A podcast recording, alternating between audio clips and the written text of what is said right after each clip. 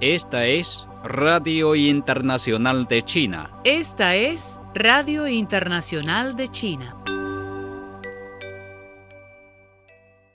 El jefe anticorrupción de China ha enfatizado la mejora de la conducta, el endurecimiento de la disciplina y la lucha contra la corrupción, con la conciencia política de que este es un viaje sin fin.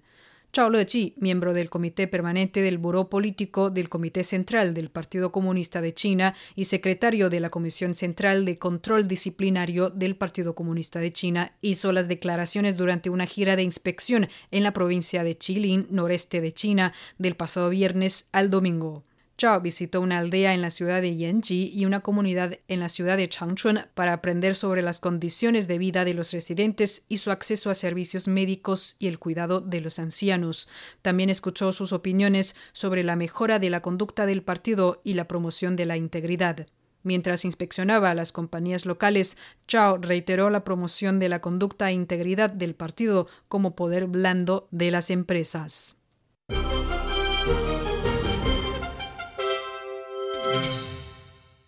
El consejero de Estado y ministro de Relaciones Exteriores de China, Wang Yi, asistió el pasado domingo a una recepción con motivo del vigésimo aniversario de la firma del Tratado de Buena Vecindad y Cooperación Amistosa entre China y Rusia. En su discurso, Wang dijo que en los últimos 20 años, bajo la guía del tratado, los lazos China-Rusia han soportado los desafíos y riesgos y han alcanzado un nivel histórico. Los dos países deben profundizar la confianza política mutua, impulsar la cooperación pragmática, intensificar los intercambios culturales y entre personas y fortalecer la coordinación estratégica para escribir un capítulo más emocionante en las relaciones bilaterales en un nuevo punto de partida histórico, dijo Wang el embajador ruso en China, Andrei Denisov, dijo que el mes pasado los dos jefes de Estado emitieron una declaración conjunta en la que decidieron extender el tratado y fijar objetivos de desarrollo más ambiciosos para la cooperación entre los dos países.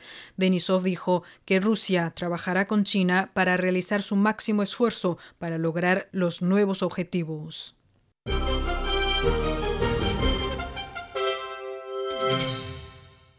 Zhao Lijian, portavoz del Ministerio de Relaciones Exteriores de China, afirmó el 12 de julio que el país asiático ha suministrado hasta la fecha más de 500 millones de dosis de vacunas anticovídicas y soluciones de reserva a más de 100 naciones y organizaciones internacionales, lo que equivale a una sexta parte de la producción mundial actual de vacunas contra la COVID-19. En la rueda de prensa regular de la Cancillería china, Chao Lijian señaló que su nación se ha adherido en todo momento a lo planeado por el presidente Xi Jinping de hacer de las vacunas un bien público mundial, en línea con el pensamiento del propio mandatario, quien ha promovido el concepto de una comunidad de destino común y una política exterior sobre la base del principio de apertura e inclusión. Chao Lijian subrayó que China es el país que ha proporcionado el mayor número de vacunas a naciones en desarrollo y, consecuentemente, sus socios en materia de vacunas están distribuidos por todo el mundo.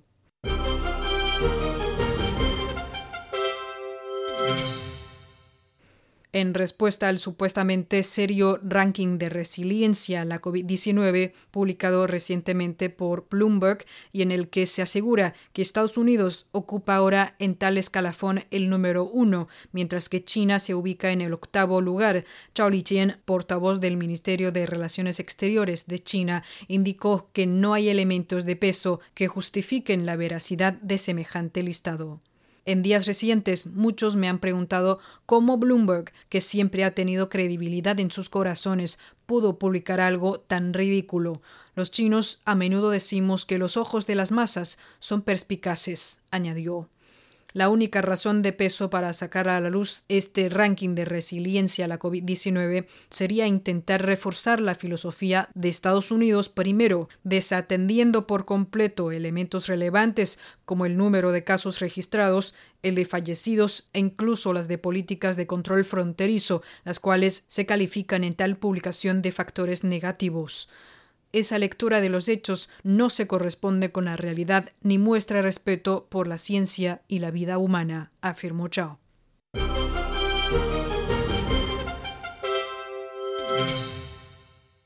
China entregó este lunes alrededor de 17 gramos de muestras lunares traídas por la sonda Chang'e 5 a 13 instituciones que habían presentado programas de investigación al Centro de Exploración Lunar y del Programa Espacial de la Administración Nacional del Espacio de China.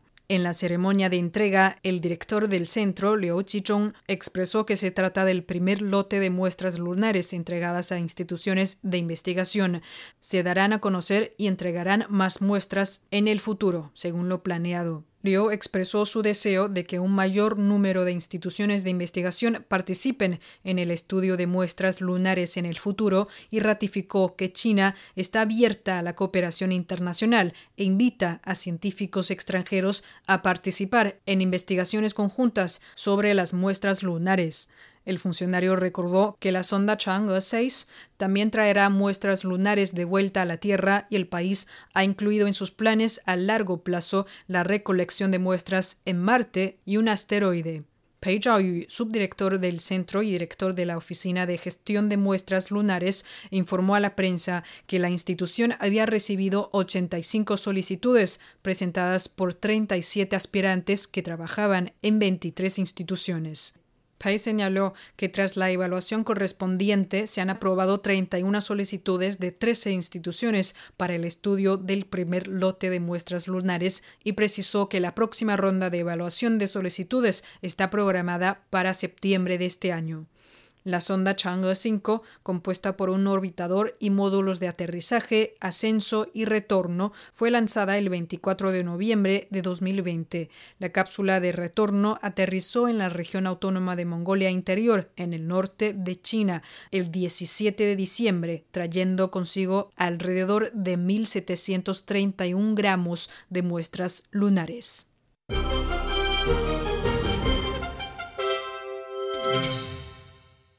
El Museo del Partido Comunista de China se abrirá al público el jueves 15 de julio, según un anuncio oficial.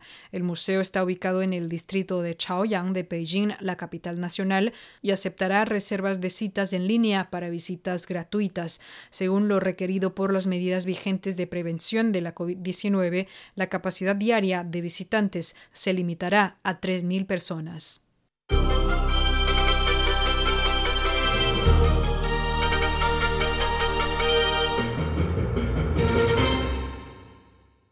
Al menos 12 personas murieron y otras 26 resultaron heridas este domingo a causa del choque de un microbús que transportaba inmigrantes ilegales en el este de Turquía.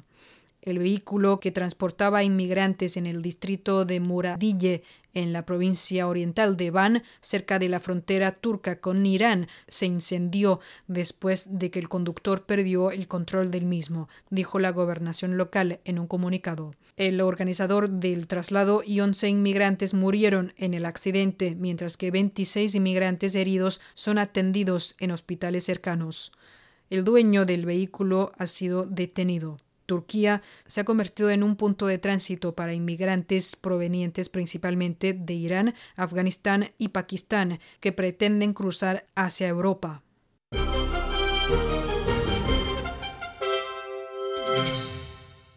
Un ataque con cohetes fue lanzado contra la mayor base estadounidense en el este de Siria el pasado domingo, el más reciente de una serie de ataques contra la instalación, informó la agencia estatal de noticias SANA. Los cohetes tuvieron como objetivo la base estadounidense ubicada en el yacimiento petrolífero Alomar, en la zona rural oriental de Deir al-Sur, lo que provocó una gran nube de humo, indicó Sana.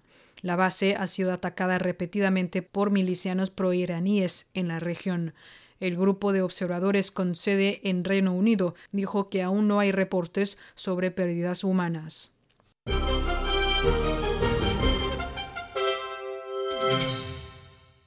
El rey de Arabia Saudí, Salman bin Abdulaziz Al Saud, y el sultán de Omán, Aitam bin Tariq, celebraron el pasado domingo una sesión de negociación en la ciudad de Neom, en el noroeste de Arabia Saudí, tras la llegada del sultán al reino del domingo por invitación de Salman. La sesión revisó los lazos y la cooperación en diversos sectores entre los dos países, informó la agencia de prensa saudí. La visita de dos días tiene como objetivo fortalecer las relaciones y la cooperación en diversas áreas para el beneficio y el progreso sostenido de los pueblos de los dos países, subrayó la agencia.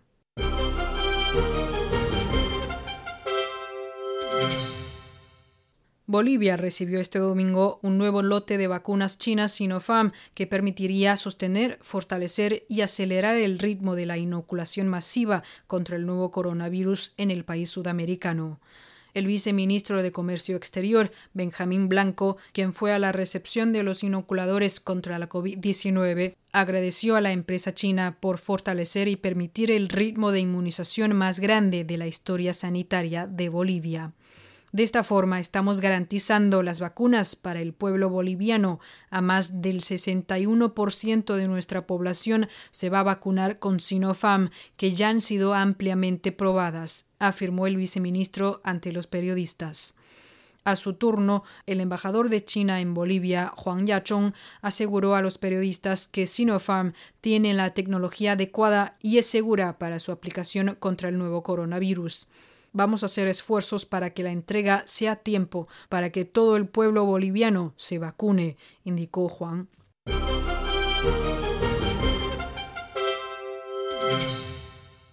El director general de la Policía Nacional de Haití, Leon Charles, anunció este domingo que el médico haitiano Emmanuel Sanon, residente en Estados Unidos, fue detenido en Puerto Príncipe como presunto autor intelectual del asesinato del presidente Jovenel Moise. Además, se informó que las autoridades haitianas buscan detalles sobre un viaje reciente que realizó a Colombia Dimitri Erard, jefe de seguridad del asesinado presidente.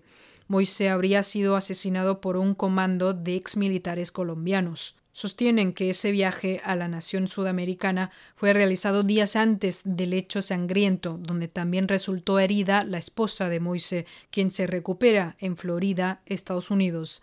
Las autoridades en Puerto Príncipe explicaron que tanto Erard como otros tres agentes clave fueron citados para el próximo martes y miércoles para que den detalles sobre su presencia en Colombia.